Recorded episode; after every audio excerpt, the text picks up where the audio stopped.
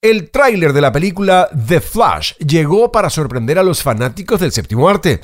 Esta cinta que incluso estuvo a punto de ser cancelada mostró en su nuevo adelanto el regreso de Michael Keaton, quien interpretó a Batman. En el año 1989, Emilio López nos da de inmediato todos los detalles.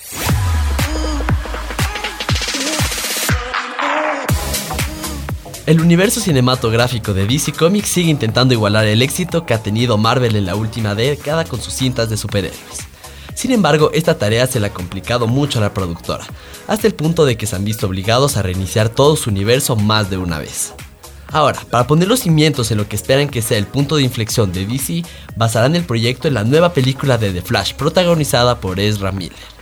Esta cinta casi se ve destacada, y es que el actor principal ha estado envuelto en todo tipo de escándalos en los últimos meses, la mayoría causados por el abuso de alcohol y sustancias. Esta mala conducta hizo que Warner convocara una reunión de emergencia, en donde decidieron si era necesario o no prescindir del actor. No se conocen los detalles que se trataron de la junta, pero la productora optó por continuar con el proyecto, aunque no se sabe aún si será la última aparición del actor como el velocista.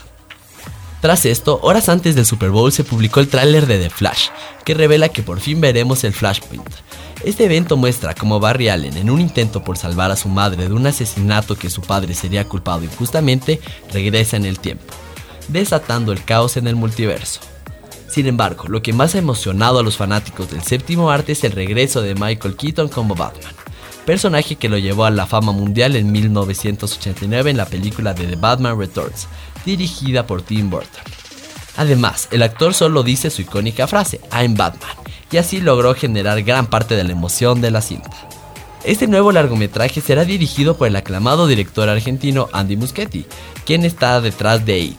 Críticos y expertos en cine ya han mostrado su interés por la película, aunque señalan que Ezra Miller puede ser la piedra en el zapato del proyecto. Emilio López, El Mundo en 7 días.